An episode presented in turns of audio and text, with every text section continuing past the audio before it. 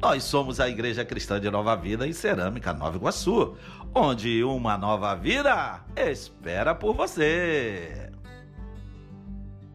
Fala pessoal, paz e graça. Meu nome é Lucas Moisés. Hoje estamos começando mais um podcast da ICNV Cerâmica. É, sou, para aqueles que não me conhecem, como já disse, sou Lucas Moisés, faço parte da equipe de mídia, sou estudante de teologia pelo Instituto Bispo Roberto Macalister e hoje estou aqui com a Evelyn para me ajudar nessa função aí, para entrevistar esses homens de Deus aqui que estão aqui do meu lado. Isso aí, galera. Muito obrigado por vocês estarem assistindo mais esse mês, né? A gente vai trabalhar um tema diferente hoje, um tema que deveria ser muito trabalhado, né, dentro da nossa denominação. Mas eu queria que os nossos convidados se apresentassem. Olá, então meu nome é Lucas, Lucas Ramos. Sou membro da ICNV Riachão, aqui na cidade de Nova Iguaçu. Estou com um projeto missionário para Juazeiro do Norte, sertão do Ceará, juntamente com a minha família. Sou casado, ah, tenho um filho de dois anos e meio e estamos nos preparando né, para esse desafio que o Senhor tem nos confiado. Sou estudante de teologia também pelo Instituto Bispo Roberto Macalles de Estudos Cristão. Enfim, esse sou eu. é isso aí, galera. Meu nome é Gilmar, Gilmar Oliveira, faço parte daqui da igreja CNV, né, da cerâmica, nova vida de cerâmica, o líder de, do evangelismo né, da, da, da igreja e estamos aí com mais esse desafio.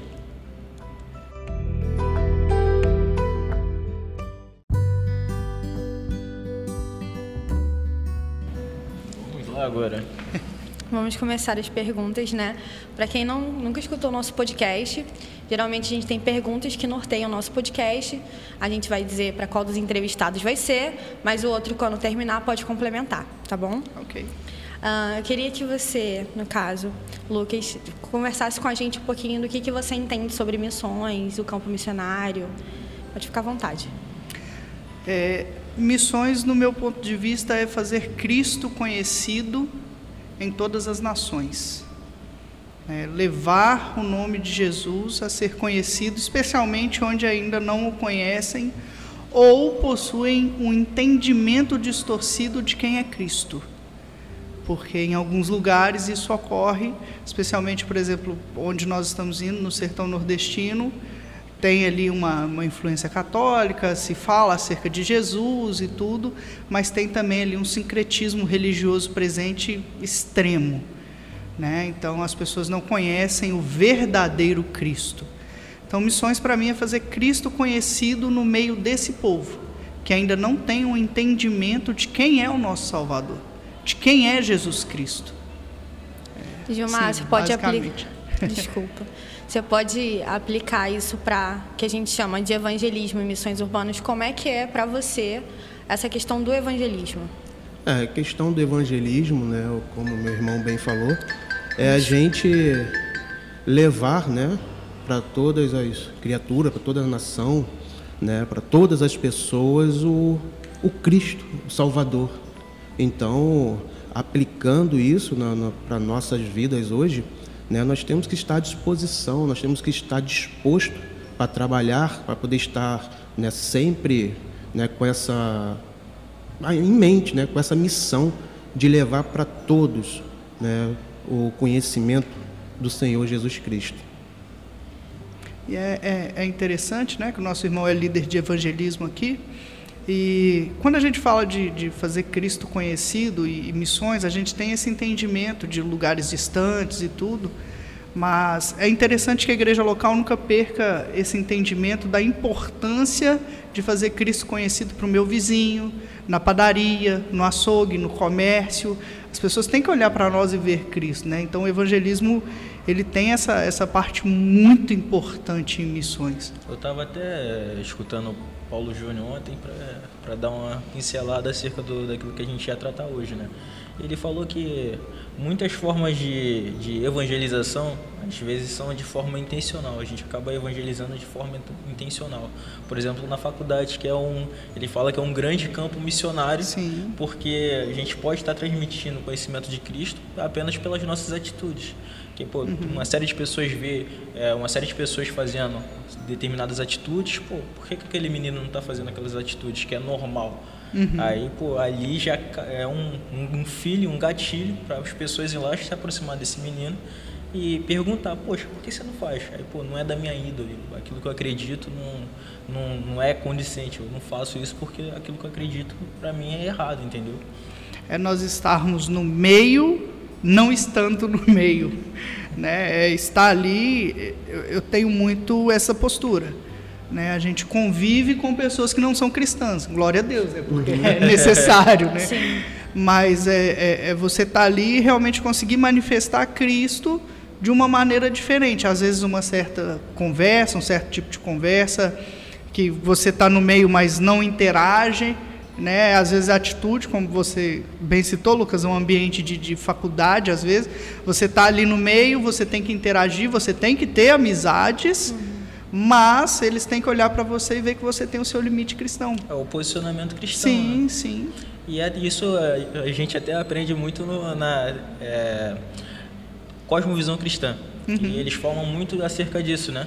Que a gente tem que entender tudo, porém a nossa base, a gente tem que compactuar, falar com todas as pessoas, andar em, em inúmeros ambientes, realmente fazer isso. Porém, a gente não pode perder o nosso princípio bíblico, Sim. e que é o, algo fundamental, já que nós somos cristãos. Sim, é verdade. E como base, né, Marcos capítulo 16, 15, que fala que nós temos que ir por toda, né, por todo mundo, pregar o evangelho para toda criatura. E quando a gente fala, quando esse versículo fala pregai, é proclamar, independente de qualquer lugar esteja, onde você estiver, onde você for, é proclamar, é anunciar cada vez mais evangelho e expor Cristo, botar Cristo mesmo nas as pessoas, mostrar quem é esse Jesus, que é o Senhor Salvador de todas as, as vidas, né? que, que aceitarem. Eu gosto muito do Sermão da Montanha, porque ele é muito evangelístico, muito missionário, né? Porque temos que ser sal e luz. E nós como cristãos, a gente às vezes perde essa noção de, tipo, a gente quer viver em comunidade, em igreja, isso é uhum. tudo muito maravilhoso, né? É incrível você poder viver em comunidade. Mas se a gente ficar só dentro da igreja, a gente não serve para nada. O sal uhum. que não salga, que não tem sabor, ele não serve para nada, só para ser lançado fora. Então, assim, nós temos que ter essa noção de que a missão é a missão integral, todos os dias das nossas vidas, seja é, com as pessoas próximas, seja com o pessoal da faculdade, onde quer que andarmos, nós precisamos viver Cristo, né? Nas nossas atitudes, uhum. na nossa fala, na nossa vestimenta. E isso é maravilhoso, porque não necessariamente, às vezes, a gente vai ter oportunidade de realmente chegar para a pessoa e falar especificamente coisas do Evangelho. Mas muita gente nós perdemos muitas oportunidades maravilhosas, por exemplo, fila de banco e ônibus. As pessoas são carentes e elas vêm conversar conosco falando: Nossa, minha vida é tão difícil, uhum. minha vida é assim e assim. É aquela oportunidade que a gente tem às vezes de pregar e, o evangelho. E é um, um desafio constante. Eu enxergo como um desafio constante para a nossa vida. Por quê? Porque quantas vezes a gente chega em casa e olha, poxa, por que, que eu não falei de Jesus uhum. nessa situação? Né? E, e, eu vejo que é um desafio para nós, e, e, nós não podemos olhar para nós também, né? olhar para nós, e, e, nos sentirmos decepcionados a ponto de ficarmos, ah, poxa, então eu não sou cristão por não ter falado. Não é isso, vai, vai acontecer em algum momento. Mas, assim, um, um dia desse, eu estava em Nilópolis, eu trabalho né, externo de moto e tal, então eu fico pelas ruas aí do, do, Rio de Janeiro, aqui da nossa, da Baixada e da capital. E um dia eu estava na cidade de Nilópolis e uma mulher do nada, eu parado ali na moto, terminando de fazer uma rota, procurando para onde eu ia, e ela parou e começou a falar da vida dela. E eu, meu Deus, como assim? Ela não me conhece, não. E, e, e num primeiro momento, por isso que eu falo que é um desafio, né? Porque às vezes a gente falar que falou de Jesus, parece que a gente é santo demais, que a gente vive isso. Que... Mas é um desafio. Num primeiro momento, eu abaixei ali, eu estava com o celular e eu. O que, que essa mulher está falando, cara? como assim, do nada? Eu, hein? Deixa pra lá. Não tô afim de saber de sua vida né? Uhum. Mas aí aos poucos o Espírito Santo foi foi foi quebrando. Uhum. E eu, meu Deus, eu posso falar de Jesus. Aí eu parei com o celular e eu comecei a escutar aquela mulher, né? E eu falei assim, olha, é difícil tudo isso aí que a senhora está me contando, hein? Mas olha, se a gente tiver a nossa fé em Jesus, né? Isso tudo pode mudar. E é verdade, né, meu filho? Ela não se converteu ali naquele uhum. momento, né? Mas foi uma oportunidade de falar de Jesus. Sim. Que a princípio eu estava perdendo. Sim. Então, assim, é, é um desafio constante para a nossa vida apresentar Jesus às pessoas e entender as oportunidades que Deus está nos dando. Como eu disse, naquele momento ali, era, eu fiquei assim, Espírito Deixa Santo, o Espírito Santo é né? incrível, né? né? Que ele Santo... dá, faz a gente lembrar assim e, uhum. e, acabar, pô, olha só, cara, oportunidade aí, ó, fala, fala de mim, fala de mim. Uhum. Isso é, é o evangelho, né? Ou seja, a boa nova. Então as pessoas estão sedentas de ouvir as boas novas. É Tem pessoas, né, conforme a gente viu hoje no, no, no evangelismo que nós fizemos hoje, tinha pessoas que chegavam para poder nos ouvir e aí querendo ir embora, mas quando a gente começava a falar de Jesus, começava a falar dessas boas novas do Evangelho, as pessoas paravam e começavam a falar das suas próprias vidas, que o marido está passando por certa situação, que a família está tá, tá se desfazendo, filhos, enfim. Então tem muitas pessoas sedentas para poder estar ouvindo desse Evangelho das boas novas. É, ter a sensibilidade de entender o que o Espírito fala conosco e falar com os outros o que o Espírito fala as nossas vidas, né? É, é verdade. A nossa empatia às vezes é muito baixa com as pessoas, uhum. mas é aquele exercício que a gente já trazia de outros podcasts, é, teve né? um podcast Dizer... que a gente tratou uh, simplesmente só sobre empatia, que é algo muito complexo, que uhum. teorizando assim é muito tranquilo, mas para botar em prática é só Deus. Uhum. Verdade. Vamos para a próxima pergunta. Por que, que a igreja deveria se importar com missões, Lucas? Bom, o, o papel da igreja é, é glorificar o nome do Senhor. Nós temos que entender que nós fomos chamados para glorificar o nome do Senhor Jesus. E existem povos, existem pessoas, povos, alguns perto, outros mais distantes, que ainda não conhecem esse Jesus, para glorificar a Ele. Então nós não fomos chamados para glorificar a Cristo e ficar no nosso arraial. Nós somos chamados para manifestar esse Cristo às pessoas que ainda não o conhecem. Aquelas pessoas que ainda estão perdidas, como nós outrora estávamos. Né? Então a igreja ela deve se importar com missões. É, o, o, versículo que o irmão bem citou, eu esqueci o nome do irmão. Gilmar. Que o irmão Gilmar citou. É, né, que a, nós chamamos de grande comissão, né, e de pregar o evangelho a toda criatura, batizando em nome do Pai, do Filho e do Espírito Santo, enfim, né? É, não só esse versículo, mas eu gosto também de falar de Atos 1:8. Fala, mas recebereis poder ao descer sobre vós, o Espírito Santo, e ser-me-eis minhas testemunhas, tanto em Jerusalém, Judéia, Samaria, até aos confins da terra. Então a igreja, ela recebe poder do Espírito Santo, não para rodar no poder, sapatear, então, faz parte, irmãos, nós somos pentecostais, né? não abrimos mão da nossa veia pentecostal. Mas nós recebemos poder não apenas para isso, nós recebemos poder, a palavra nos fala, para testemunhar acerca de Cristo. E ali naquele versículo não fala que é primeiro num lugar, depois no outro, é simultaneamente até aos confins da terra. Então a igreja ela precisa entender isso, que missões é uma parte importante da igreja. A igreja existe também para fazer missões, para manifestar Cristo àqueles povos que ainda não conhecem, né? e, e ainda que esses povos estejam distantes. Gilmar, e com relação ao evangelismo, é, por que, que nós devemos fazer evangelismo? Por que, que a igreja deve, deve se preocupar mais com o evangelismo? Eu sinto que a gente perdeu a cultura do evangelismo, Sim. né? É. Antigamente, as igrejas, quando eu era criança, eu via muito evangelismo. O domingo era lotado de evangelismo, as ruas eram cheias de crianças, adultos, idosos fazendo evangelismo. E hoje em dia é muito raro você ver uma igreja fazendo evangelismo. E quando a gente vê, são casos pontuais, né? grandes eventos de evangelismo, mas não o evangelismo comum, costumeiro, toda semana. Então, por que, que a gente não faz mais evangelismo? Quais são as nossas dificuldades em relação a isso? É, né? Assim, não é que nós temos dificuldade, é porque tem muitas igrejas, muitas pessoas, muitos de nós estão tão é, é, preocupados com o nosso dia a dia, com nossos afazeres, com nossos trabalhos, famílias, é, filhos, enfim. Então tem muitas pessoas, muitos de nós, acaba deixando isso como segundo plano. E na verdade não deveria, né? É, primeiro que nós devemos estar sempre fazendo esse evangelismo, sempre evangelizando, sempre levando essas boas novas, né? Porque foi um mandamento de Jesus.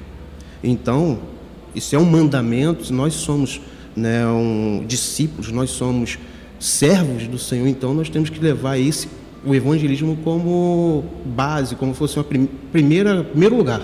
Né? E segundo, foi uma maior expressão, tem que ter uma, assim, uma maior expressão de amor. Então, se nós tivermos amor ao próximo, tivermos amor, amor às almas, que, então nós temos que estar fazendo esse evangelismo todo dia, toda hora, em qualquer lugar, em qualquer tempo. Né? E também o mundo, como muitas pessoas têm esse como, como um jargão, o mundo jaz no maligno. Então, se nós tivermos amor às almas, amor ao próximo, né? e se esse mundo jaz no maligno, o maligno está pronto para poder carregar, levar o, né, as pessoas para o inferno, porque o fim dele já está próximo, a volta de Jesus está próxima. Então, o inimigo está a ponto de carregar cada, cada vez mais pessoas para o inferno. Então, nós temos que estar tá com esse pensamento aberto, com essa nossa mente aberta, para evangelizar mais, levar mais a palavra de Deus, né, mais, cada vez mais Cristo para as pessoas, né, e porque Jesus em breve voltará. Né, e então nós temos que ter isso em mente. Inclusive eu até vi uma tem uma frase de Martim Lutero que fala o seguinte: o nosso trabalho é levar o evangelho aos ouvidos das pessoas e Deus levará dos, dos ouvidos para o coração. É que nós soltamos a semente, né? A gente Isso vai lá, faz o nosso trabalho, mas quem faz germinar é o Espírito Santo. Sim. Justamente. E é, é interessante, né? O, o meu pastor, pastor Marcos, ele, ele sempre fala acerca de, de evangelismo de rua. A gente tenta né, continuar, apesar de que, é, é, como a Evelyn falou, parece que a igreja é, nos últimos anos perdeu esse costume de rua, esse costume uhum. de estar de, de tá ali, nem que seja com um panfletinho, alguma coisa, enfim, né? É, a gente tenta buscar alguma coisa assim, e graças a Deus eu tenho um pastor que ele é um, um pastor evangelista, assim, né? Então ele tenta sempre é, é trazer isso para a igreja, tenta trazer os membros juntos com ele e tudo, né? E, e ele fala acerca de evangelismo simples às vezes que eu vejo alguns irmãos corajosos por aí, né? De, de, colocar ali uma caixa de som e falar de Jesus, ou até mesmo entregar um panfletinho, como o irmão Gilmar falou. Às vezes a pessoa está ali numa sede tão grande de algo, precisando de algo que dê esperança para ela. Ela olha para a desesperança, para como está a vida dela, e, e, nós temos essa, esse papel de trazer esse amor né, e essa esperança. Nós temos essa, essa ferramenta em nós, né? O Espírito Santo pode nos usar para isso, pode nos despertar para isso. Mas hum, como igreja nós temos que ter esse entendimento dessa importância do evangelismo no, no nosso meio assim para fazer Cristo conhecido. Até algumas igrejas de contexto mais reformado, né, é, acabam deixando é, o evangelismo de lado, que ah, Deus já tem os seus escolhidos, ah, para que vamos evangelizar? Uhum. Aí eu até estava conversando com um amigo, simplesmente porque é bíblico. Uhum. É bíblico a evangelização. Porque se a gente deixar de cumprir o nosso papel como cristão, que é ir lá levar a palavra para as outras pessoas, tem até outra passagem bíblica que fala como virão se não há quem pregue. Uhum. Aí, poxa, a gente acaba não cumprindo o papel aquilo que a gente foi escolhido. Uhum. Fomos escolhidos para proclamar o reino de Deus. Uhum. Aí, pô, vai lá e manda uma dessa aí, é algo muito complicado, né? É... Eu, eu, estava ouvindo é, o Augusto Nicodemos, né, reverendo Augusto Nicodemos, é, falando acerca da motivação de Paulo é, para fazer missões, para evangelizar, enfim. E ele falava um pouco acerca dessas duas situações, tanto o amor uhum. pelo perdido, quanto entender, principalmente entender que ele está perdido. Uhum. Se nós como igreja entendermos né, que talvez o nosso vizinho ou, enfim, o dono da mercearia do nosso bairro está perdido, se nós tivermos esse entendimento, isso vai nos motivar a fazer Cristo conhecido, né, através ali do evangelismo e tudo. Se nós tivermos o entendimento de que existem povos que ainda não conhecem a Jesus, existem povos não alcançados, isso vai nos motivar a fazer Jesus conhecido. Né? Então, eu, é um ponto de vista que eu concordo muito e que eu acho que nós precisamos ser despertados para isso. Para esse entendimento de que o meu próximo que não tem Cristo, ele está perdido. Ele está. O destino dele, a gente precisa entender isso abertamente. O destino do meu próximo que não tem Jesus é o inferno. Não tem outro caminho. Tem. Se ele não confessar Cristo como Senhor, como Salvador da vida dele, enfim. E mesmo na ala mais reformada, né, esse entendimento do, de, de pessoas que são escolhidas, que são eleitas por Deus, nós temos esse entendimento. Mas os eleitos precisam ser despertados. E eles precisam ser despertados pela pregação do Evangelho. Então nós precisamos é, cumprir o nosso papel de pregar o Evangelho para que os eleitos sejam despertados pelo Espírito Santo. Então não tem uma, uma nós não temos uma desculpa de, ah, Deus já elegeu, de alguma forma vai acontecer. Não, nós somos esses agentes que Deus escolheu também para que o evangelho seja pregado. E, e, de mesma forma também, algo muito interessante que, que a gente pode colocar é que quem, quem sabe quem é escolhido ou não é o próprio Deus. Uhum. Sim. Não cabe sim, a sim. nós saber se fulano ou ciclano é escolhido ou não. Cabe é, a nós papel. elevar o evangelho, levar sim, a palavra sim. e Deus vai fazer a obra e saber quem é o escolhido. Eu amo essa frase de Charles Spurgeon que para mim é perfeita, que é o evangelismo é um mendigo contando ao outro onde encontrar pão. É, ela para mim é perfeita porque a gente se eleva um patamar depois que a gente se converte, né? Cristo transforma e a gente é convertido e a gente olha assim, nossa, né, Deus é maravilhoso e gracioso, e realmente é. Mas a gente esquece que se não fosse essa graça maravilhosa, uhum. onde nós estaríamos? No inferno. E a gente é, fala que ama tantas pessoas ao nosso redor. Não, eu amo meu amigo, eu amo meu familiar, eu amo meu pai e minha mãe. Mas se você realmente o ama, você quer que essa pessoa seja livrada do inferno.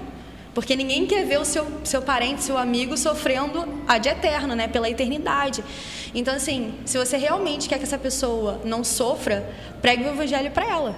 Pregue o máximo que você conseguir. Claro, né? Nós não vamos ser pessoas chatas e tudo mais, porque é aquilo, né? É, uhum. Vamos oportunar as pessoas. Mas se você realmente experimenta desse amor, você precisa pregar o evangelho para essa pessoa. Sim. Porque a gente não quer ver pessoas sofrendo, certo? A gente não quer ver pessoas sofrendo. E... Entendendo que, nossa, que pão gracioso, maravilhoso, que é o próprio Jesus que veio por nós. Então a gente deve oferecer esse pão uhum. às outras pessoas. Sim. E, e algo que eu tenho falado há algum tempo, porque às vezes nós nos fechamos na nossa condição. Qual é a nossa condição que eu quero falar? Às vezes a nossa condição de simplicidade, de olharmos para nós mesmos e, e acharmos, poxa, eu não sou capaz. Ah, eu não tenho uma formação teológica, eu nunca estudei no seminário. Ah, eu sou muito simples, eu custo para entender o que o pastor fala. Ah, eu, eu, já sou de idade. A gente às vezes coloca diversos impedimentos, mas como Spurgeon falou, né, um mendigo contando para o outro onde encontrar pão. Uhum. Né? E, e, então nós estamos ali no mesmo nível, Sim. ainda que, enfim, né, nós podemos fazer isso. E uma frase que tem, né, muito famosa, muito conhecida, é, pregue, se necessário, use palavras eu discordo. e eu vou falar o porquê que eu discordo. Eu entendo que essa frase, o, o, a gente não tem o autor certo dela, né? alguns atribuem aos pais da igreja, enfim. É, mas eu entendo que a gente precisa pregar usando palavras mesmo. Sim. Por quê? As nossas atitudes, eu entendo que o, o intuito da frase talvez seja falar que as nossas atitudes devem né, refletir a nossa fé e justamente nós precisamos viver o que a gente prega. Isso é certo? É certo. Mas nós também precisamos usar palavras. Nós precisamos usar palavras. Uma das minhas orações é para que as pessoas que me conhecem não, não me conheçam apenas como Lucas bonzinho. Né? Porque enfim, algumas situações me levam a crer que eu sou uma pessoa, às vezes, legal de se conviver, né? Um pouco atencioso e tal, enfim, até perfil mesmo. Mas eu quero que as pessoas saibam que é Cristo em mim. E para que as pessoas saibam disso, eu preciso falar. Uhum. Todos nós, todos nós, e eu deixo aqui o recado até aqueles irmãos mais simples, ou que tem pouco tempo de fé, né? Às vezes você se converteu, tem pouco tempo que está com Cristo e, e acha que não tem capacidade de falar, tem. Deus abençoe. Olha que o seu dia seja transformado por Jesus. Menino, Deus é bom demais da conta. Agora o mineiro já, já manifestou aqui, né? Mineirês já manifestou aqui. Mas nós temos essa, essa, nós temos isso em nós, essa boa mensagem. Nós podemos falar acerca Sim. dessa mensagem de maneira simples. Comunicar o evangelho não é algo complicado. É algo simples, é falar daquilo que a gente vive, é falar de Cristo, é falar as boas novas. Simples. E é interessante, né? Quando tem momentos na nossa vida que a gente se sente um assim meio que quieto na nossa, a gente não consegue falar. Será que eu vou conseguir? Será que eu vou falar do evangelho? Será que eu vou pregar? Será que eu vou levar essa boa nova? Tem momentos na nossa vida que a gente dá uma recaída, uma, uma segurada. Mas sendo que quando a gente começa a falar uma, através de uma palavra, através de algo que a gente sente ali, acho que o Espírito Santo vai nos tomando, vai falando, e quando percebe, a gente já está conversando, falando meia hora, uma hora, e a pessoa acaba prestando tanta atenção, né, porque a gente se coloca à disposição do Espírito Santo, não de palavras que a gente memorizou, decorou, textos né, memorizados, mas quando o Espírito Santo nos toma, começa a falar através das nossas vidas, parece que vai fluir de uma tal forma que a gente. De onde saiu isso tudo? Como que eu consegui? E o que aconteceu? Através de uma palavra, de um panfleto que eu estava evangelizando hoje, escrito obrigado. Através dessa palavra eu falei, tinha um jovem, eu olhei para o panfleto, obrigado. Foi essa única palavra que Deus me deu. Mostrei para ele e perguntei, o que, que significa essa palavra obrigado para você? E dali começamos a falar, foi onde que eu cheguei, né, da, da, ressurreição de Cristo, porque Cristo morreu por mim, morreu por você, e muitas das vezes a gente mal agradece pelo que Deus fez por mim, que enviou seu Filho único para morrer por mim e por você. E hoje nós estamos aqui conversando e eu mostrando para você que Cristo nos amou tanto que quer salvar a sua vida. E depois ele falou para mim que estava desviado, que ia voltar para Cristo. Ai, que maravilhoso. Jesus vai, vai nos dando essas, essas oportunidades, esses insights. O Espírito Santo é que capacita. Ah, no momento que eu entendo que eu não tenho capacidade, acho que é aí que o Espírito Santo fala, não, então agora eu posso né, agir. Né? E é interessante destacar duas situações. Né? A primeira é que pode acontecer, igual o irmão Gilmar estava falando, começou a falar uma palavra, de repente desenrolou e o menino ali, eu, eu vou voltar para Jesus. Como pode acontecer também de você estar no seu dia mais inspirado e achar, não, hoje eu sou o evangelista. hoje eu vou falar o plano de salvação todinho. Me preparei. E de repente parece que não surtiu efeito. Sim. Parece que ninguém recebeu, parece que. É, perseverança. Sim. E, e, aquela semente lançada pode frutificar em um Sim. momento que você nem sabe. Né? Ah, não converteu aqui agora. Mas quem sabe daqui uns anos, quem sabe isso vai surtir um efeito em outro local, mudou para outra cidade, para outro sim, estado, sim. lá se converteu. Mas vai lembrar. Sim. Então é importante a gente semear e, e falar isso, de Jesus. Isso é o meu, é um, assim, não é um discurso, mas eu converso muito com o grupo, né, com o nosso ministério, que a Evelyn sabe disso que às vezes a gente está evangelizando, muitas das vezes a gente não vai ver o resultado.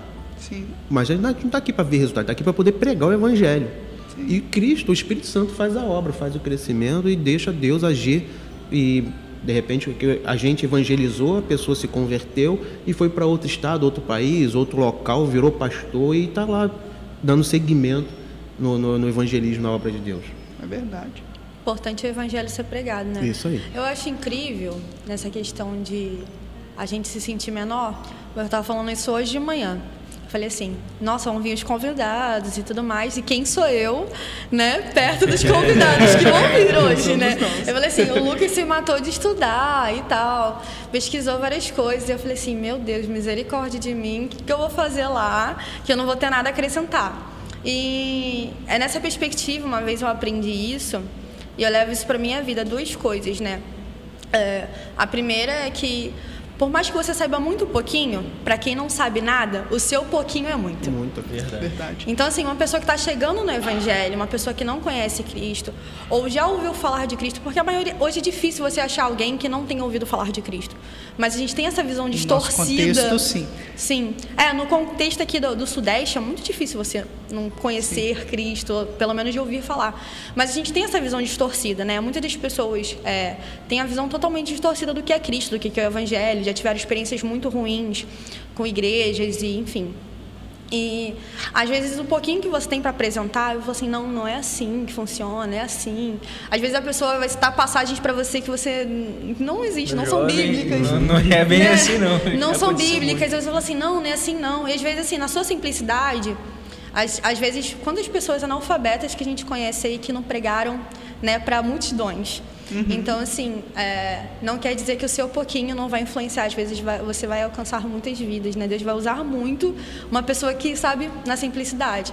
E outra coisa é, eu nunca digo não para as coisas de Deus. Né? Eu sei que, é claro, a gente às vezes está lotado de coisa e tudo mais, mas eu, sei- eu tento ao máximo não dizer não para as coisas de Deus, porque na oportunidade, às vezes com a oportunidade da gente participar né, de um evangelismo, de ir para fazer uma, um- missões, enfim, o que for, a gente tem experiências com o Evangelho, com Cristo, sobrenaturais. É maravilhoso. Às vezes, assim, na simplicidade, num- numa coisinha pequena, às vezes, assim, é, a gente resolver um negócio de almoço aqui na igreja, você vê sair dinheiro de onde não tem para ajudar alguém que está precisando comer, entendeu? E é maravilhoso a gente experimentar a obra de Deus na prática. Então, assim, às vezes a gente está no banco e fala assim, poxa, eu não vou fazer evangelismo, não vou estar com o pessoal de evangelismo, não vou estar com o pessoal de missões, porque eu não sei nada, eu sei muito pouquinho. Eu vou mais atrapalhar do que ajudar. Irmãos, venham fazer a obra. Vocês foram chamados para isso. E, e- e outra coisa, hoje nós vemos às vezes, né, em alguns contextos de igreja, que geralmente os mais jovens estão envolvidos e os mais velhos né, ficam. Gente, todos nós precisamos envolver. Eu tenho falado isso que às vezes o que falta no meio cristão evangélico é o envolvimento de fato com a igreja. Ah, mas eu já vou no culto. Não, não fica só no culto. Vai, participa do evangelismo. Ah, se tiver quentinha na sua igreja, vai lá fazer a comida. Vai lá descascar o alho. Ah, não sei cozinhar, vai lá descascar o alho. Vai, vai servir. O evangelho é um chamado para que possamos servir. Sermos servos uns Mesmo dos sendo nos outros. bastidores. Mesmo sendo nos bastidores. Mesmo sendo nos bastidores. O pessoal acaba tendo, criando uma concepção, né, que apenas aqueles que estão servindo a Deus é aqueles que estão lá no púlpito, lá pregando, Sim. ou sei lá, algum professor de escola bíblica, ou tocando lá em cima, né? Mas a ação da obra de Deus é, é multitarefas, né? Sim, sim. Quando você Não tá à toa que a Bíblia nos, nos, nos compara ao corpo. Sim, Né? cada Nos um com chama a de função corpo, sim. designada. Cada um com um papel ali, né, de extrema importância, apesar de às vezes nem, nem parecer mais. Enfim. Lucas, você está sendo preparado aí para né, para uma nova missão na sua vida. Eu queria que você contasse como é que é essa perspectiva na sua família, na sua igreja local atualmente. Enfim, você fica à vontade para falar sobre. Amém, vamos lá. É, vou contar um pouco da nossa história para chegar na resposta da pergunta em si. Ah, eu tive um chamado para o ministério muito novo. Então, desde ali os 10, 11 anos de idade, eu já me envolvo com a igreja. Então, durante a minha adolescência, eu sou mineiro, sou de Belo Horizonte, mas eu morei em Matozinhos. E é interessante eu falar o nome da minha cidade, por quê? Porque eu estou indo em algumas igrejas ministrar e eu pergunto quem conhece Matozinhos e sempre surge um. Eu estou impressionado com isso. Só para quebrar o clima. Mas lá em Matozinhos, cidade pequena e tudo, é, durante a minha adolescência, uma das minhas tarefas era abrir e fechar a igreja. Então eu tinha a chave da igreja. Então eu abria, esperava a galera chegar, meia hora antes do culto estava ali. Depois que o culto acabava, às vezes o pastor estava fazendo algum aconselhamento, alguma coisa eu tinha que esperar para depois fechar a igreja, para depois ir para casa e tal. Claro que o contexto de violência era totalmente diferente do que nós vivemos hoje, né? mas enfim. Então eu tive esse chamado e ao longo de toda a minha vida, eu sempre entendi que o Senhor me deu um chamado para pastorear a igreja. E eu imaginava que era ali na minha região e pronto, ia me preparar no seminário teológico, ia ficar ali, ia ser pastor ali. No ano de 2014, Deus deu uma quebrada nisso. E eu sempre entendi a obra missionária, mas eu sempre entendi que eu ia investir, eu ia ser aquele pastor que ia pegar alguém na minha igreja, ia mandar e a gente ia mandar dinheiro para essa pessoa para ela fazer Jesus conhecido em um local distante. Mas em 2014 Jesus mudou tudo. Me levou para a cidade de Trindade, em Goiás. Eu fui fazer um curso chamado Intensivo da Missão Cristã Mundial, um curso de 21 dias de imersão. Né? Então, desde as 8 da manhã até as 10 da noite, ali, fazendo aulas de caráter, teologia, missões, adoração, assim, tudo ali bem, bem intenso.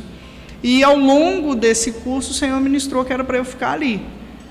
Então eu fui em casa, passei algumas semanas e já retornei para a cidade de Trindade para auxiliar numa igreja e posteriormente fui trabalhar nessa missão também e fiquei ali durante cerca de quatro anos e oito meses. Nesse período ah, eu auxiliava mais na parte logística, né? Alguns missionários que estavam no campo. A Missão Cristã Mundial está em cerca de 40 países diferentes, né? Fazendo Cristo conhecido. Ah, então eu dava suporte para os missionários que estavam no campo, que estão no campo, né? Que eles ainda estão lá, graças, graças a, Deus. a, Deus. Mesmo eu tendo vindo para cá, eles estão lá. É, e nesse meio tempo, lá também na missão, tem uma escola para preparar missionários. E eu fui um dos professores ali durante alguns semestres. E a minha esposa, ela foi para lá para se preparar.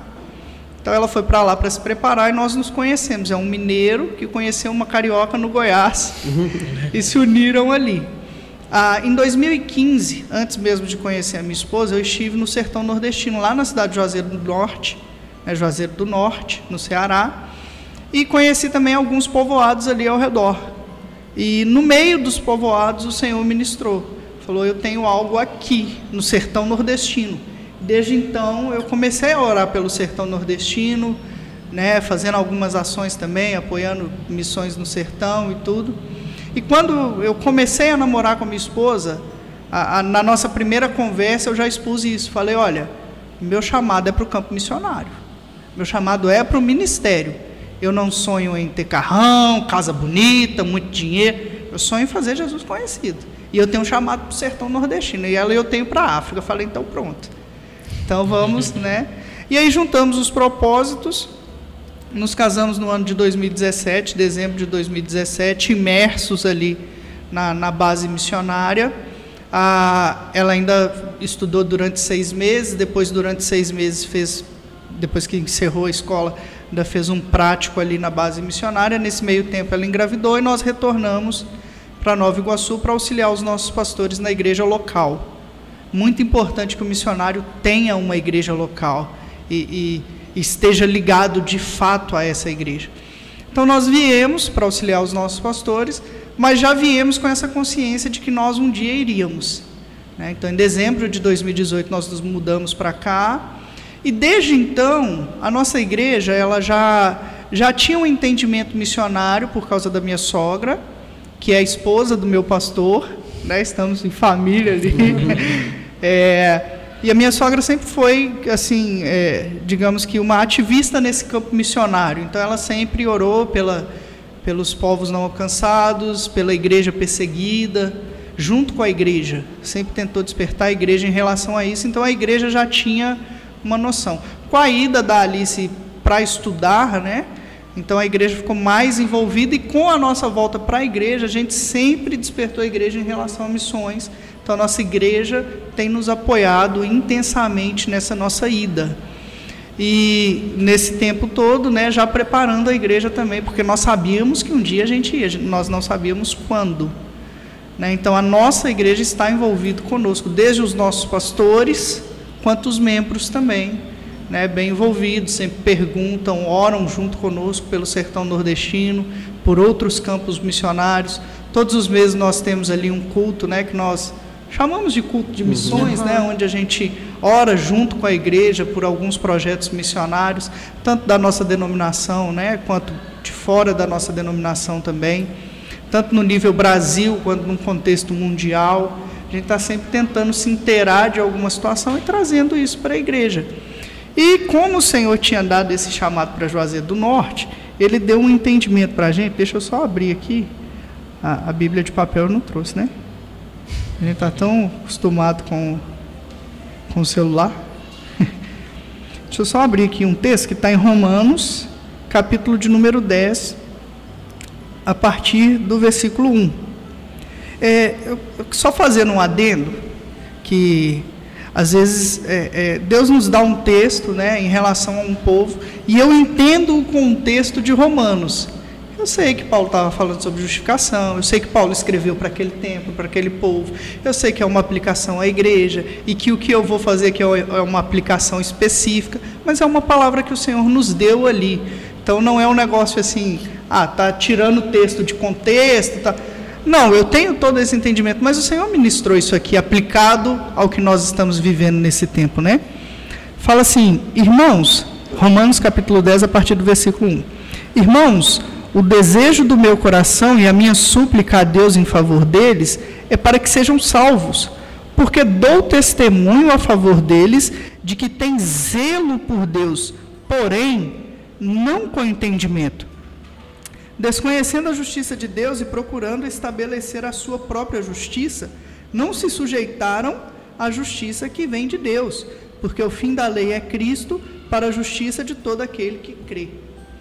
É, o que, que Deus nos deu nesse texto? O entendimento de que o povo de Juazeiro do Norte, um povo idólatra, a gente pode falar, infelizmente, né, que ainda é um povo idólatra, é uma cidade com 210 mil habitantes e, segundo algumas informações de algumas bases missionárias ali, apenas 4% é cristã evangélica. Né? Então, é uma proporção muito pequena, especialmente para nós que estamos em Nova Iguaçu, onde, segundo o IBGE, a maioria é cristã evangélica. Segundo o IBGE, Juazeiro do Norte tem 10% de cristãos, mas a gente sabe que abarca ali né, muitos, muitas seitas também. Enfim, Deus nos deu um entendimento em relação àquele povo, de que aquele povo é um povo de muita fé, muita fé. É, pouco tempo atrás, talvez cerca de um mês atrás, eu, eu vi um vídeo no Instagram de um dos missionários que estão ali, que está até nos ajudando, é, que uma pessoa no centro de Juazeiro do Norte, enfim, num bairro ali de Juazeiro do Norte, algumas pessoas estavam tocando numa árvore metendo a mão na árvore assim, puf, e tocando na testa, na árvore e na testa. E isso tinha um motivo que eu até tenho mostrado esse vídeo em algumas igrejas que eu tenho ministrado, e algumas pessoas até despertam um certo sorriso ali, até eu dar a explicação. Porque eles entendem que o Padre Cícero está numa sombra, a árvore foi cortada, ficou uma sombrinha ali na árvore, e, e, é uma sombra pequena assim, e em cima tem outro negocinho assim, como se fosse um C. Então eles entendem que essa parte aqui seria o corpo de Padre Cícero e a parte de cima, a, a cabeça ali, enfim. E, e, Deus me levou a entender. Eu chorei muito quando eu vi o vídeo, eu chorei muito. Fiquei, meu Deus, como que esse povo está perdido? E qual foi o entendimento que o Senhor deu? Imagina você que uma pessoa dessa ela pode ser considerada meio doida, né? Poxa, afinal de contas, você está vendo uma árvore, está botando a mão numa árvore, a mão na testa, e é um negócio, uma cena. Mas imagina uma pessoa dessa depositando a fé dela em Jesus Cristo. Uhum. Então é um povo que tem fé, tem um zelo por Deus, mas estão depositando esse zelo e essa fé num lugar errado. Imagina a potência que é esse povo fazendo doideira por Jesus, uhum. se é que a gente pode usar esse termo, né? Uhum porque quando estamos em Cristo não é doideira, é, é consciente. Sim. Então, o Senhor nos deu esse entendimento de que aquele povo precisa conhecer o Cristo verdadeiro, depositar a sua fé no verdadeiro Cristo. E nós estamos nos colocando à disposição da igreja, né, para estarmos indo para lá. Vai ser algo novo. Eu já estive lá, como eu disse, eu já estive lá, pisei a terra, minha esposa ainda não, é, nós vamos viver essa experiência de campo missionário mais intenso agora. Esse período que nós passamos em Nova Iguaçu, nós entendemos que foi um estágio, né? Nós estamos, é, é, nós buscamos em Deus algumas respostas. Ah, nós começamos a orar mais intensamente é, no primeiro semestre desse ano de 2021. É, Deus despertou a minha esposa de uma maneira mais intensa. Eu sempre fui muito entregue no sentido de se for para ir amanhã, vamos embora. E meu coração sempre queimou muito isso. E glória a Deus pela vida da minha esposa, que sempre teve o pé no chão mais assim. Não que eu não seja, né? Mas tem que ter um equilíbrio ali, né? E ela sempre foi mais pé no chão. E a gente entendeu esse tempo aqui em Nova Iguaçu e ela me ajudou muito nesse tempo, sempre tem me auxiliado muito. Ah, enfim. E o Senhor despertou ela, falando: não, é tempo de, de irmos para o campo e Deus deu uma palavra para ela de que Deus tem pressa. Porque Jesus está voltando, Jesus está às portas. Nós temos que acreditar nisso. Nós temos que ter isso no nosso dia a dia. Jesus pode voltar hoje, agora, amanhã. Jesus está às portas. Né? Então, Deus despertou ela muito intensamente em relação ao campo missionário. E aí nós olhamos para nós e, e aquele desafio.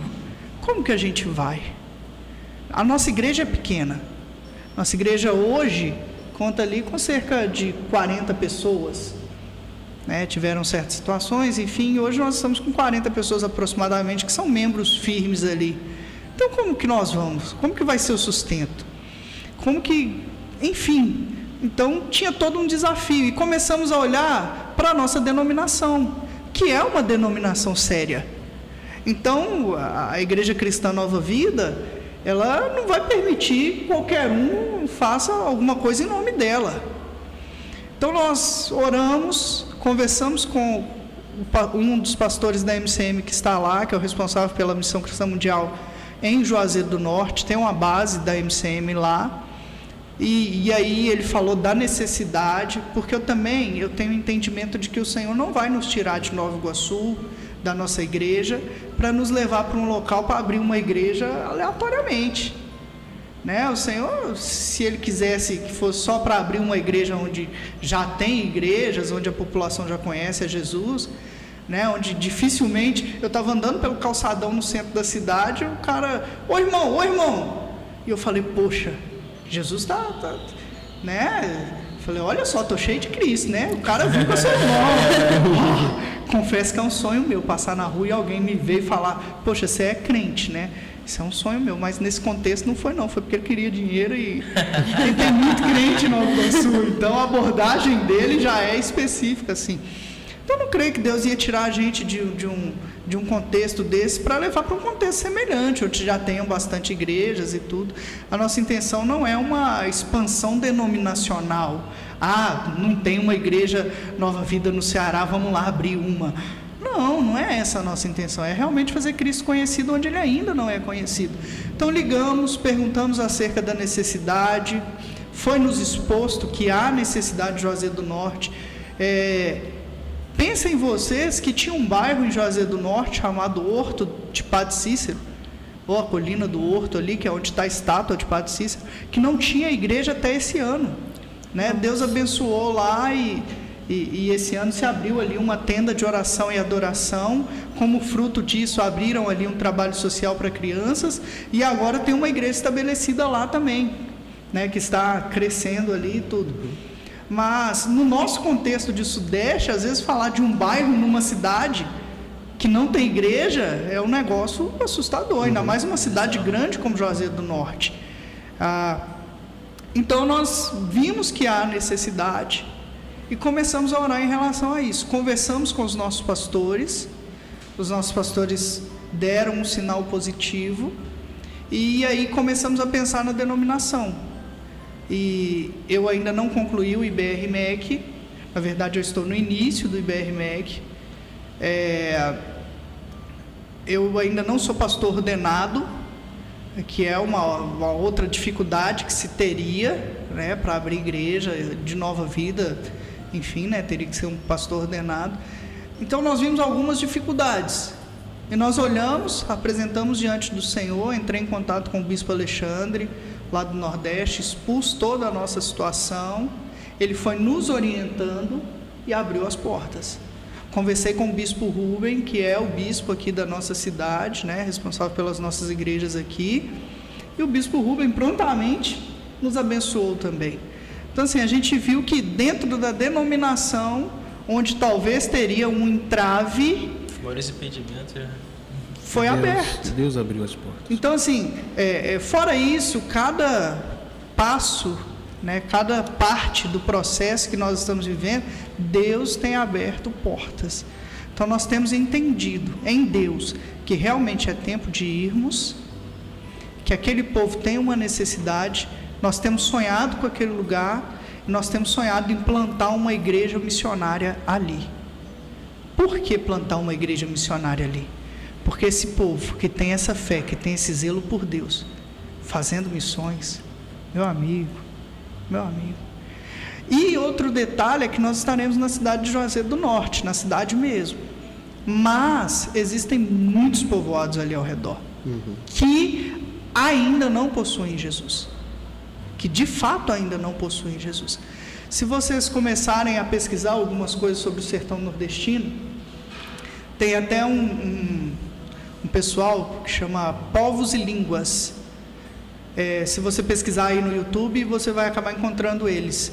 Eles têm um vídeo onde eles entrevistam um senhor no, no sertão nordestino e ele fala: Olha, eu tenho mais de 100 anos e eu nunca li a Bíblia. Eita. Nossa. O catolicismo já tinha chegado lá, obviamente, ele já tinha ouvido falar alguma coisa acerca do Evangelho de Cristo, mas de maneira distorcida.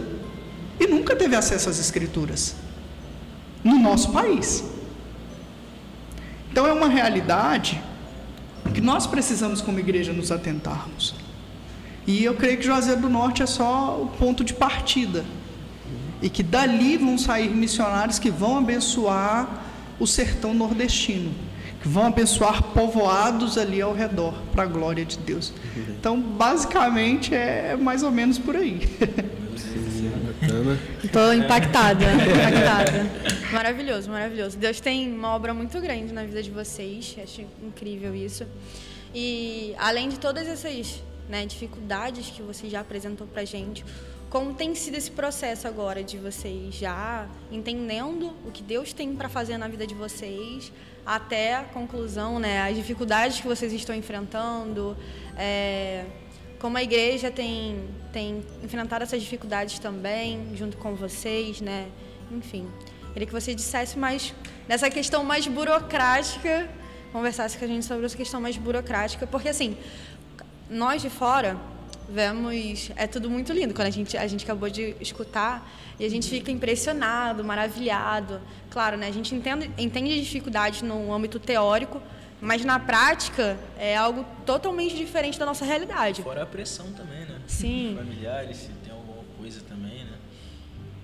É, então, vamos lá. Desafios que nós temos enfrentado nesse tempo intenso. O primeiro desafio é, é imaginar o povo e, e saber que a parte espiritual ali é muito intensa. Então, é uma cidade idólatra. Está entre as quatro cidades mais idólatras do país. Nossa. E eu falo entre as quatro porque Trindade e Juazeiro do Norte, eles têm ali mais ou menos o mesmo número de romeiros anuais, que é cerca de 2 milhões, 2 milhões e meio. Então, em, em nível de, de, de, de turismo religioso, as duas estão ali mais ou menos empatadas, então, en- estão entre as quatro. A, a primeira, acho que é em Belém, se não me engano. Eu esqueço o que, que tem lá, lá em Belém, perdão. É, a segunda é Aparecida, Sim. né, que a gente fala Aparecida do Norte. Terceira e quarta ou é Juazeiro ou é Trindade, em Goiás. Então, o desafio espiritual ali é muito grande, muito intenso. Muito intenso. O que nós temos clamado à igreja para estar junto conosco é principalmente nesse sentido. Principalmente nesse sentido.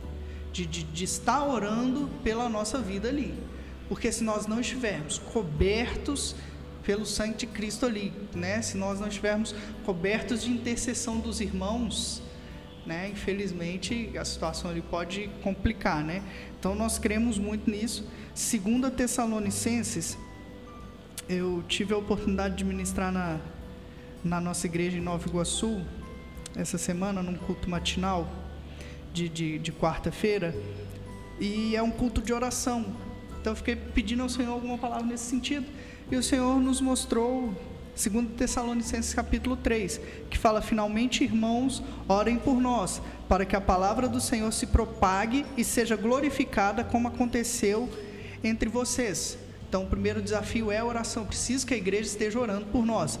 O segundo desafio é orem pa também para que sejamos livres das pessoas perversas e más, porque a fé não é de todos. Né? Então, nós temos o entendimento que ali a gente vai encontrar um desafio espiritual muito intenso. É, você falou um pouco de, de, de, que a gente fica maravilhado, romantiza algumas coisas, né? Eu acho interessante só citar que nós entendemos o que nós estamos fazendo. Apesar da idade, apesar de tudo, a gente não está indo no romantismo de missões.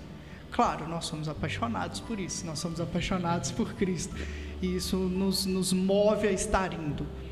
Mas nós não estamos indo de qualquer maneira, né? Nós temos, estamos nos preparando alguns desafios que nós temos enfrentado, fora essa parte espiritual, financeiro.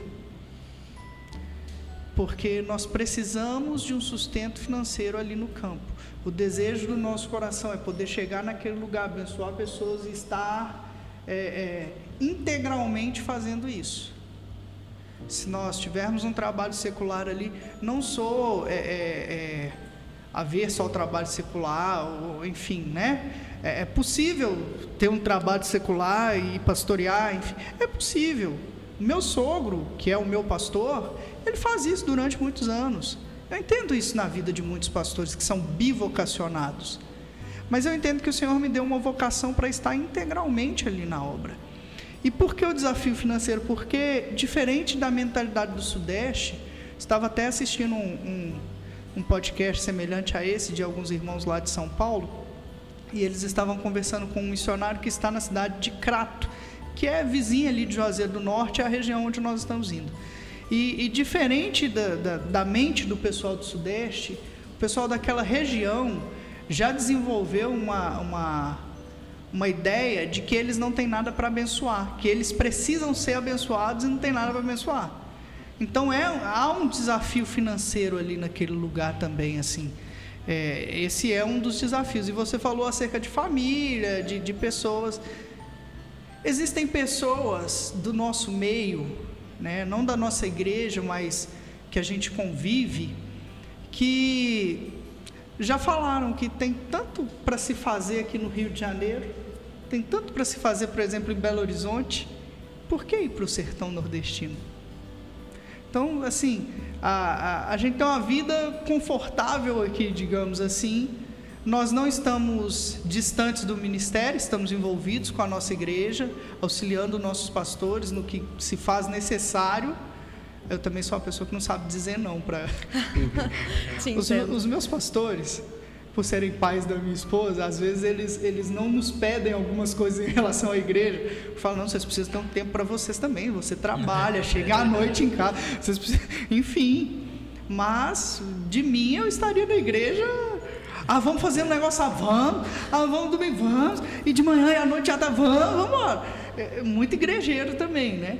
Mas enfim, então algumas pessoas nós já ouvimos falar isso. Por que ir para um lugar tão distante se você está envolvido com a obra aqui? Ah, nesse meio tempo, a gente tem conversado com alguns pastores, alguns amigos acerca de finanças.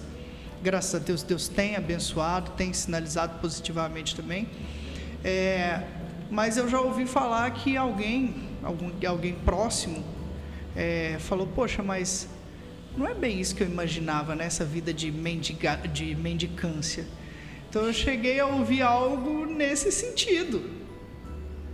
Então você imagina assim o, o coração, né, como que fica de, de saber que existem pessoas ao redor que se preocupam conosco, uhum. não falam com maldade, mas ainda não têm um entendimento.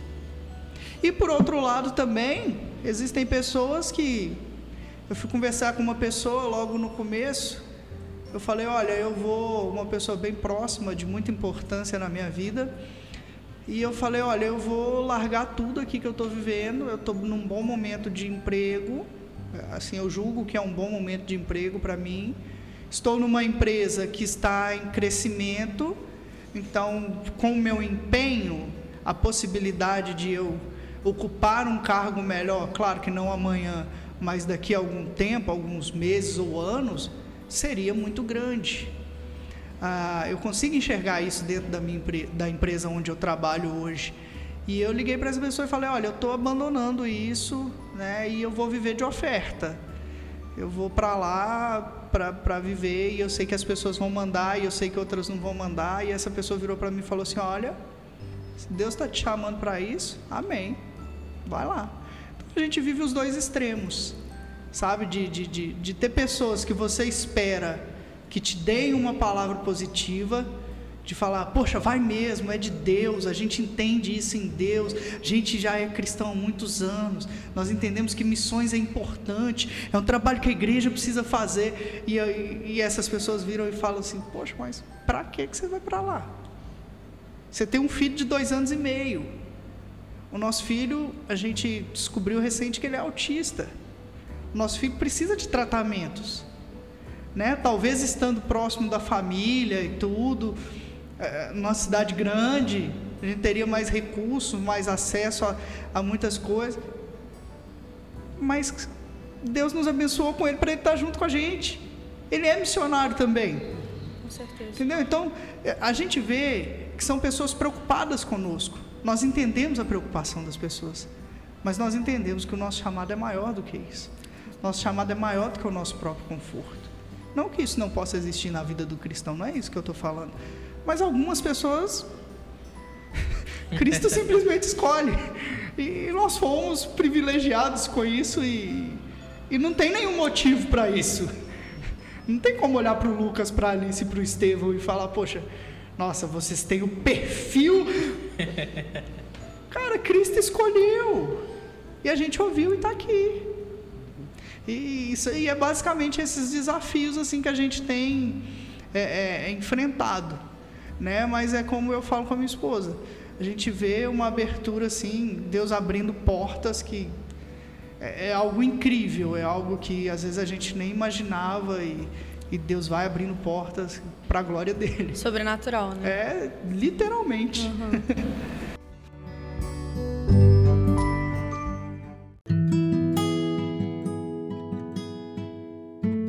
Mas aí, você acredita que a formação dentro do, do estudo que você fez lá no IMC, né? MCM. MCM. Você acredita que isso cooperou de alguma forma para o seu. Desculpa, mas para você chegar onde você está hoje? Sim, intensamente. Eu, eu acredito sim. É, formação no sentido pessoal. No sentido pessoal. Ah, eu tenho uma origem no meio cristão que é batista. Então eu tenho uma formação batista nacional, ou seja, eu tenho a ver pentecostal na minha vida. Ah, e o batista ele é missionário, né? A, denominação batista é missionária, tem lá os seus, os seus, as suas juntas de missões, né? Ah, então sempre tive esse incentivo no sentido de missões mas eu fui entender missões e viver missões intensamente na MCM. Então, de ver as coisas ali, de aprender acerca de serviço, de ser servo. A minha mãe, ela sempre fez tudo para mim, tudo. Minha mãe, eu saía de casa de manhã com a cama bagunçada e quando eu chegava à noite a minha cama já estava com o cobertor estendido para eu dormir bonitinho. Minha mãe é dessas. Porque ela viveu uma situação com os pais dela que foram bons pais, mas, enfim, que não mimavam e ela quis mimar os filhos. Então, ela fez tudo isso. Agora, no contexto missionário, eu tive que me virar. Sim. Eu, eu, eu, passei final de semana comendo biscoito, não porque não tinha dinheiro, não porque não tinha comida, mas porque eu não sabia fazer. Até o momento que eu tive que pensar, poxa, eu preciso fazer. Então eu fui aprendendo as coisas. Por outro lado, eu sou filho de pedreiro, seu José de Assis, que eu não posso deixar de citar. Né? Então eu aprendi, filho de pedreiro, entenda uma coisa, filho de pedreiro não é pedreiro, mas sabe fazer as uhum. coisas, sabe se virar. Né? E no contexto missionário, a, a escola de missões da MCM ensina muito acerca do serviço. E teve um dia que convidaram tanto os obreiros, eu era um dos obreiros, quanto os alunos, para trocar o telhado da casa de um dos pastores de lá, de um dos professores. E eu fui. Mas eu fui com aquele pensamento. Eu fiquei, esse pessoal aí de, de da escola, essa galera paga aí cerca de um salário mínimo por mês para estar tá aqui estudando acerca de missões. E vão mexer em telhado de casa de pastor? Se eu fosse esse povo, eu metia o pé, mas vamos lá, né? E aí, em cima do telhado, colocando o telhado ali, Jesus falou assim: e o dia que você estiver no campo missionário, que não tiver dinheiro para arrumar o telhado? Você já sabe fazer um telhado, meu filho. Eu, opa, então eu entendi a questão do serviço lá. Eu entendi que é importante eu entrar no banheiro da igreja, da minha casa ou de qualquer lugar, se tiver com lixo, eu vou lá e tiro o lixo. Eu não preciso que outra pessoa faça isso. Né? Às vezes a gente fica pensando, ah, como eu vou envolver com a igreja? Né? Ah, louvor, ah, pregação, ah, você está falando isso porque você tem um lugar de destaque, porque o seu pastor deixa você pregar no domingo, porque você sabe falar e eu de fato, né, sei conversar em alguns contextos. Enfim, não. Entendeu? Já teve culto que eu cheguei lá, que a janela estava um pouquinho aberta na nossa igreja, estava molhado o chão. Eu não procurei a zeladora da igreja. Eu fui lá, peguei o pano e sequei. Estava de terno. Botei lá no chão, fui lá, sequei, tudo, sem problema nenhum. Sim. Então, a, a, a, Missão Cristã Mundial foi muito importante na minha vida nesse sentido do serviço, de entender o serviço, que faz parte da vida cristã, faz parte do caráter cristão. E que nós temos isso na igreja, assim, poxa, vai para o banheiro. Sim. Eu, eu, eu me lembro que durante o intensivo ainda, no, no meu primeiro contato com a missão, estava ali e, e, teve uma ministração acerca disso. E eu fui ao banheiro e a equipe né, que, que trabalhava ali para nos servir, eles estavam servindo o almoço. E o banheiro masculino estava com um transbordo ali de, de papéis no, no, no, na lixeira. Eu saí correndo para saber quem era o líder da limpeza para poder tirar aquilo ali, eu tirar aquilo ali e colocar um, um, um, plástico novo. Eu não pedi, não falei, ó, lá, lá tá cheio. Então, foi muito importante nesse sentido, nesse aspecto. A, a MCM, é, Missão Cristã Mundial, me ajudou muito a compreender a parte do serviço. Nós temos que ser servos. Agora, tentando trazer agora um pouco para o contexto de Nova Vida, é... agora nos conte um pouquinho sobre o projeto Geração e Missão. Até quem ia falar acerca dessa parte era o pastor Yuri, mas o pastor Yuri estava um pouquinho dodói, aí acabou que não conseguiu vir. Mas, Lucas, manda ver. Então, Deus nos deu um presente, né? Que foi vir para a Igreja Cristã Nova Vida. Né? A minha esposa é membro desde nova, desde nascida, e eu desde que me casei com ela. Né? Nós, eu, eu decidi por estar junto com ela pelo contexto de igreja, a teologia que é ensinada e tudo. E, e nós víamos a necessidade de um despertamento missionário no meio da denominação.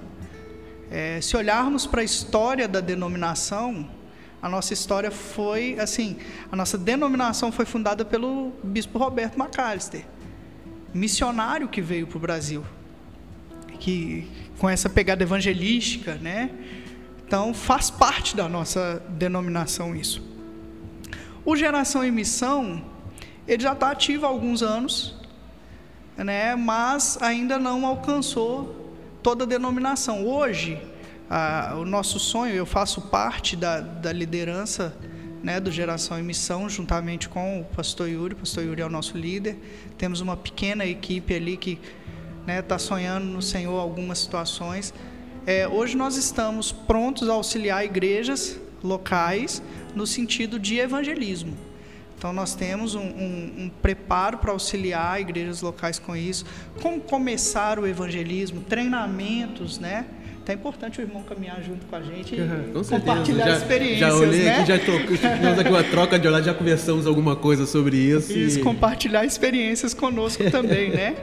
Para poder despertar a nossa denominação em relação ao evangelismo, em relação a, a projetos missionários, que nós temos projetos missionários que não são divulgados, né? muitas vezes não são divulgados. Nós temos igrejas ali em, em locais no Nordeste, né, que são locais bem difíceis. Hoje, o nosso trabalho missionário, como Nova Vida, está mais voltado para o Nordeste. Nós temos igreja em Portugal também, né, fora do país, no contexto de, de fora do país. É interessante nós, como brasileiro, né, brasileiros, entendermos a necessidade de igrejas na Europa, Muito uma sim. Europa pós-moderna, porque é, é, aquele entendimento nosso, né? Ah, nós somos pobres, como que a gente vai abençoar o rico? Né? Eles é que tem que. Não. A Europa precisa de missionários. Muito. Né? Você tem o pastor daqui que está lá, né? Sim, nosso pastor foi para lá. Sim, né? Gonçalves. Enfim, então o pastor Gonçalves está lá. Então, são esses os trabalhos que nós temos, assim, basicamente, da Nova Vida. É, tem surgido alguns trabalhos, por exemplo, a, a Escola Cristã Zoe, é, lá na Recife, né? Não sei se vocês estão sabendo, mas é, é um trabalho missionário no bairro de Boa Viagem, ali em Recife. Provavelmente vai iniciar os trabalhos agora no ano de 2022. Então, nós temos trabalhos missionários ainda um pouco tímidos, mas a ideia do Geração em Missão, além de apoiar o evangelismo nas igrejas locais, é trazer também essa consciência missionária, mostrar né, os, os os trabalhos missionários que estão sendo desenvolvidos pela Nova Vida e, e trazer essa conscientização dessa importância de missões. Sim. Basicamente, essa tem sido a nossa ação. Hoje os desafios são grandes, a nossa equipe é muito pequena. A, salvo engano, nós temos ali cerca de cinco ou seis pessoas apenas. Né? É, nas nossas limitações, por exemplo, a parte de, de marketing digital né? Hoje a gente tem ali um Instagram que tá caminhando devagarzinho, né?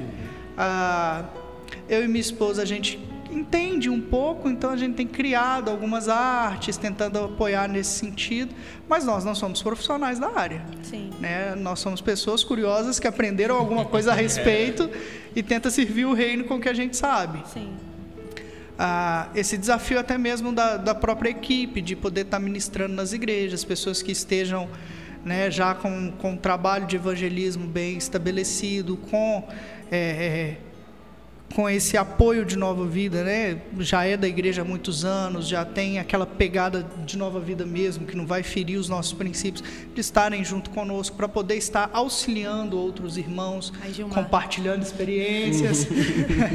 é porque existem igrejas nossas que ainda não têm um trabalho evangelístico por não ter ali um incentivo, às vezes o pastor quer iniciar, mas o pastor também não sabe de tudo, né? Então, às vezes o pastor não tem como que eu vou trabalhar uhum. isso? Eu tenho até aqui um irmão que, que tem uma ideia de como começar, mas a gente tem um desafio, às vezes, o nosso contexto cultural. Como que faz? Quem pode nos dar esse suporte? Então, Geração Missão hoje ele está aqui para isso para dar esse suporte às igrejas da nossa denominação, nesse sentido é, de evangelismo, de missões, que, enfim, é, essa é a, o papel do Geração Missão hoje. Inclusive, sei nem se a gente poderia falar, mas eu vou falar assim mesmo. é, um sonho nosso, temos sonhado aí junto com o pastor Yuri, é criar um editorial para a nossa denominação, onde a gente possa divulgar a, a, os, os, a, os, trabalhos missionários que têm sido na, é, que nascem né, na denominação, plantação de novas igrejas, né? às vezes não em, em, povos não alcançados, não no sentido de povos menos evangelizados, mas até nascimento de novas igrejas que às vezes enfrentam algumas dificuldades, de estar tá trazendo a denominação para entender isso, que nós somos uma denominação que está em movimento. Sim. Né? E, e, às vezes até parece ser bem devagar e tudo, mas a gente quer trazer isso ah, para que não só os pastores, mas os membros de Nova Vida entendam e se envolvam com isso com o nascimento de novas igrejas, com, com o aumento do, de missões e tudo. Esses são é os papéis. Assim, Isso aí seria algo até semelhante àquilo que o, que o pastor Yuri trazia, né? Aquele, quando ele estava lá em Garanhuns, ele fazia muito, como é que se fosse uma descrição geral de como estava a igreja, o andamento sim, dos trabalhos. Eu sim. achava muito maneiro. Eu parava e ficava lendo ali um tempo. É, na verdade é o, é o nosso boletim, né? Sim. A gente tem que estar tá sempre é, é, trazendo esse informativo. A nossa ideia lá em, em Juazeiro do Norte, a gente vai também trabalhar com isso. E eu tive uma experiência lá na, na Missão Cristã Mundial com essa parte de, de revista. A MCM tem uma, uma revista, né? É, até onde eu sei ainda é bimestral, a cada dois meses. E eu tive a oportunidade de trabalhar com relatos missionários. Então o missionário mandava o relato do campo, né? Às vezes mandava, eu já tive experiência. É, Deus, Deus capacita a gente, porque eu não tenho formação nessa área. Sim. Mas eu tive experiência de estar ali, missionário mandar três áudios e uma jornalista que organizava ali a revista, ela falou assim, olha, não dá para construir uma matéria, não dá para informar a, a, o pessoal que contribui acerca de, do que está acontecendo no campo com esses uhum. três áudios. Eu escutei os áudios, eu, Deus me fez entender a situação e eu escrevi uma matéria né, para informar as pessoas do que estava acontecendo naquele campo missionário. Então eu não cuidava de toda a revista, eu não era um editor, um, enfim, mas eu recebia relatos missionários do campo e, e transformava aquilo num texto e ia para a revista, claro, todo missionário revisava antes, via se a informação era aquilo mesmo, porque a gente não conta mentiras, né? Sim. Então via aquilo. Então assim, como eu já tenho uma experiência, apesar de estar meio enferrujado há alguns anos já, né? Mas a gente quer usar essa experiência dentro do Geração e Missão também, né? De trazer esses informativos para que a igreja se envolva com isso, esteja né, imersa nesse universo também, nessa importância que é o evangelismo, que é missões. O Geração e Missão, o primeiro contato que eu tive foi até. Eu não sabia mesmo desse projeto. Eu sempre fui muito relapso à rede social. Acho que eu sou quase um velho. Eu posto, posto alguma coisa uma vez ou outra. Meu pai viu que estava tendo naquela quando ia ter se reunir o pessoal para visitar o pastor Yuri lá em Garanhuns. Uhum. Aí, pô, meu pai chegou, aqui, ó, você conhecia esse projeto? Eu fui lá, aí, pô, na mesma semana eu mandei mensagem para pastor Yuri, mandei escrever aquele formulário lá, preenchi tudo direitinho. Aí eu, pô, mas eu nem imaginava, para você ter uma ideia, que, que esse projeto existia dentro da Nova Vida. E vocês uhum. já estão quanto tempo já?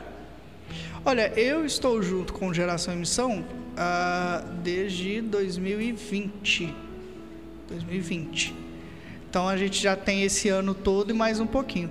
Mas o Geração Emissão ele já existe antes de nós.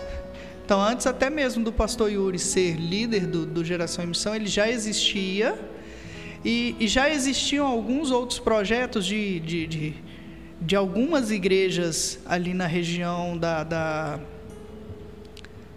ah, é ali na cidade do Rio. Eu esqueci ali mais ou menos as igrejas que, que faziam parte. Que já tinham algumas viagens missionárias também, viagens evangelísticas, isso no contexto Nova Vida, mas que não era uma coisa divulgada entre todas as igrejas. Né? Então, esses projetos, eles vieram para dentro do Geração Emissão, Geração Emissão que vai ser responsável, já é, né? Responsável por essas viagens, por exemplo, a viagem que teríamos para Garanhuns, que foi abortada devido ao fato da pandemia. Sim. Né? No começo de 2021 iria uma turma para lá para estar junto com o pastor Yuri na cidade, na, ali evangelizando junto com a igreja de Garanhuns por causa da pandemia, a gente teve que dar uma parada nessa questão das viagens missionárias. Estava com risco de fechamento dos aeroportos. Risco né? de fechamento dos aeroportos. Estava tudo muito incerto ainda no início de 2021. Sim.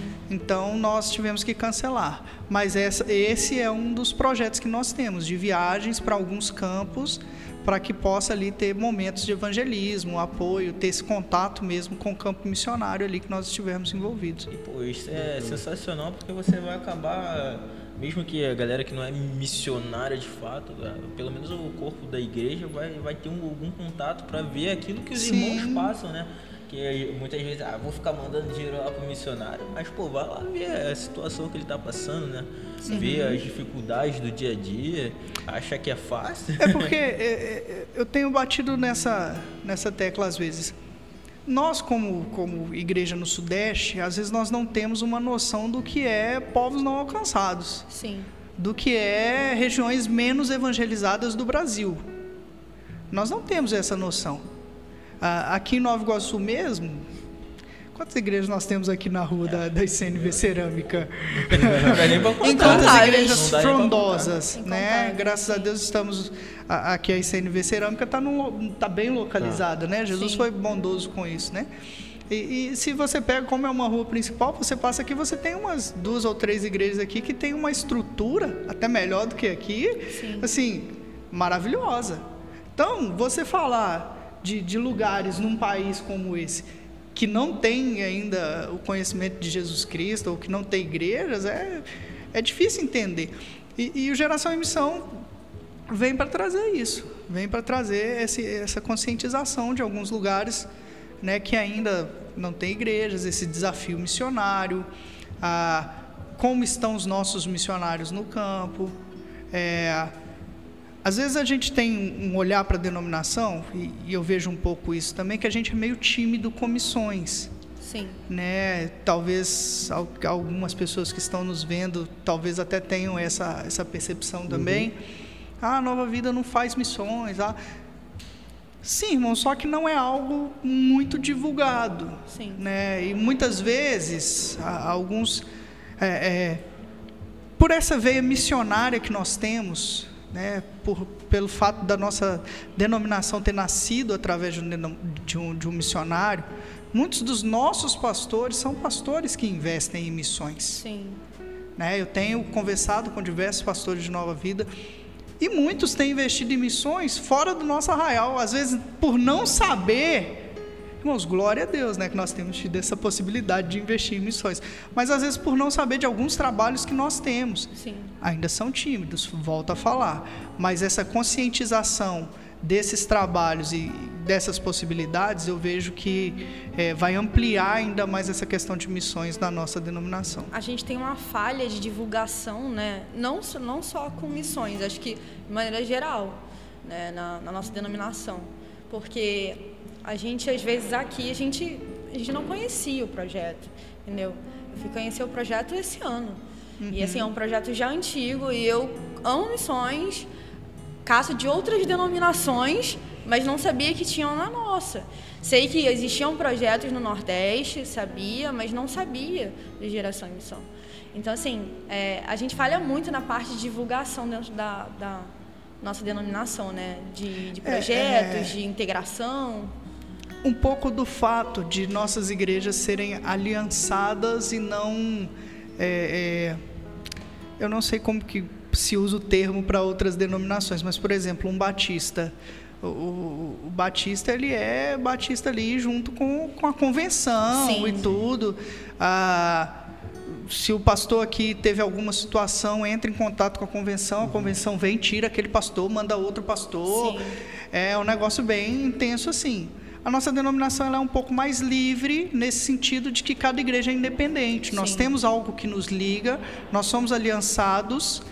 Ah, os nossos pastores conversam muito bem entre si, né? Assim, é, é, se você vai, por exemplo, na assinatura da aliança, você vê diversas pessoas que são amigos e de longa data, e enfim.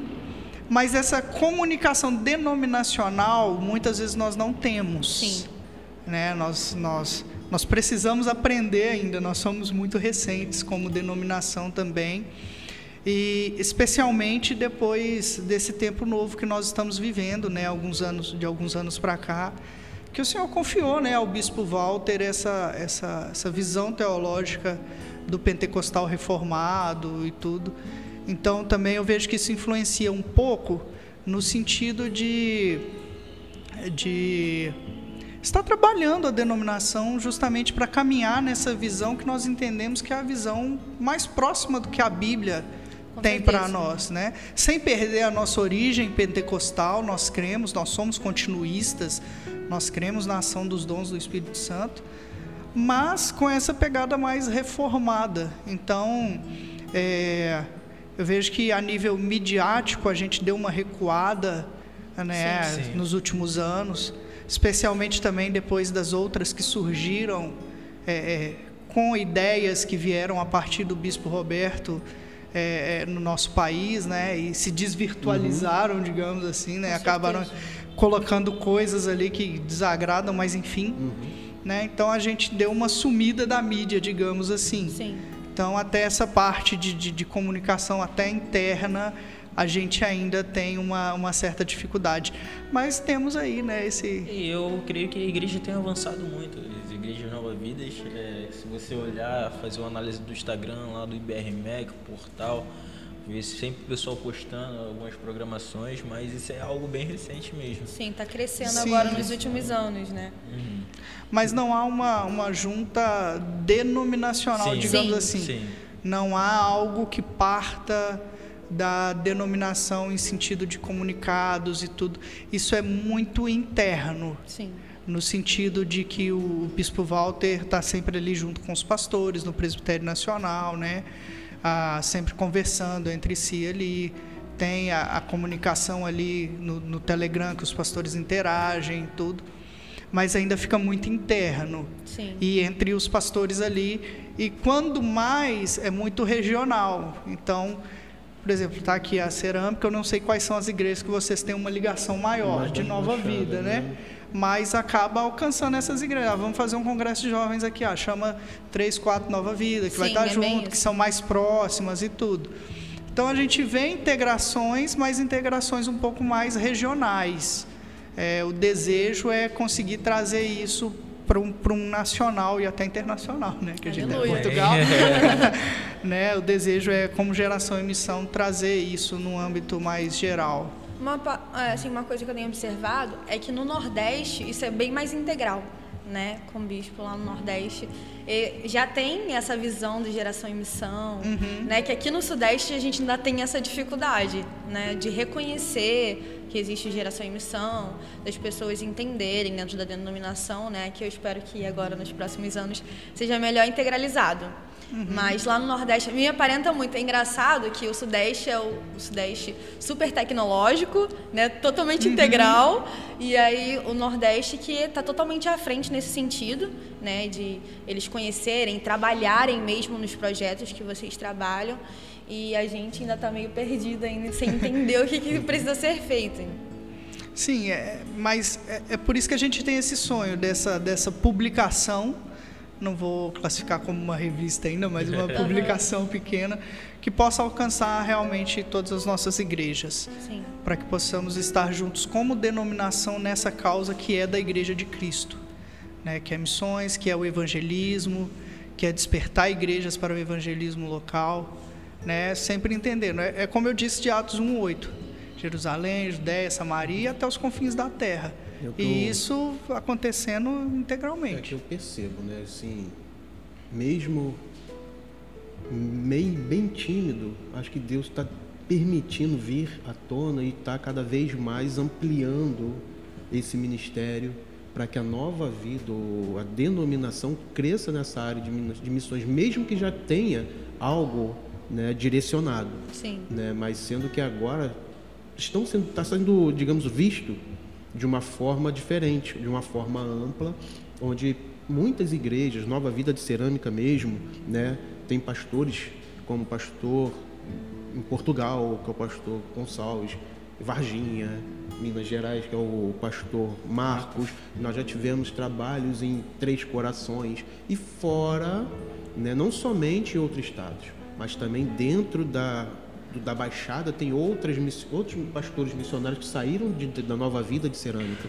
Sim. né? Então eu vejo isso, esse ministério, seu ministério né, da, da, da geração em missão, um, como se fosse um, uma- um norte que Deus está dando, está abençoando a igreja, a denominação de Nova Vida Seri- no geral, para que possa assim, apoiar não somente missões interestaduais ou também intermunicipais e também no evangelismo, não somente em igrejas locais, assim como regionais, mas em toda a, O corpo. a- né? é, todo o corpo, então em toda a área geográfica onde houver igreja de nova vida, eu acho que esse Deus está permitindo que esse, esse ministério cresça para poder fazer o ID do Amém, é Senhor. Verdade. frente acabar se tornando uma base missionária, né? Sim, sim. Amém. Quem sabe? Oh, Igual- Deus. E igual sua assim, instituição foi, né? Eu não sei se o Lucas permitir, né? Eu posso assim me colocar à disposição para poder né, estar junto com o ministério, E também, como você me falou, essa troca de, de experiência, né, a gente precisa muito, porque nosso ministério aqui de evangelismo em cerâmica em, torno de três anos, mas sendo que essa pandemia, não sei se a gente pode até contar com essa pandemia, porque teve uma, uma entre aspas, uma parada, né? E com isso a gente procurou, a gente procurou até em outras denominações, procurou outros trabalhos para que a gente possa estar tá aprendendo, para que a gente possa vamos perguntar se pode trazer algum de algum, algum treinamento uhum. e acabando que nós temos dentro de casa. Sim, sim. Né? E nós temos dentro de visão nova vida, né? Uhum. Então eu acho que isso é uma, uma grande valia e é o que a gente quer aprender muito com esse ministério. Amém. E que a gente puder passar, que a gente puder ajudar, abençoar a obra, pode contar com a gente. Amém. Estamos aí à disposição. Amém. Glória a Deus.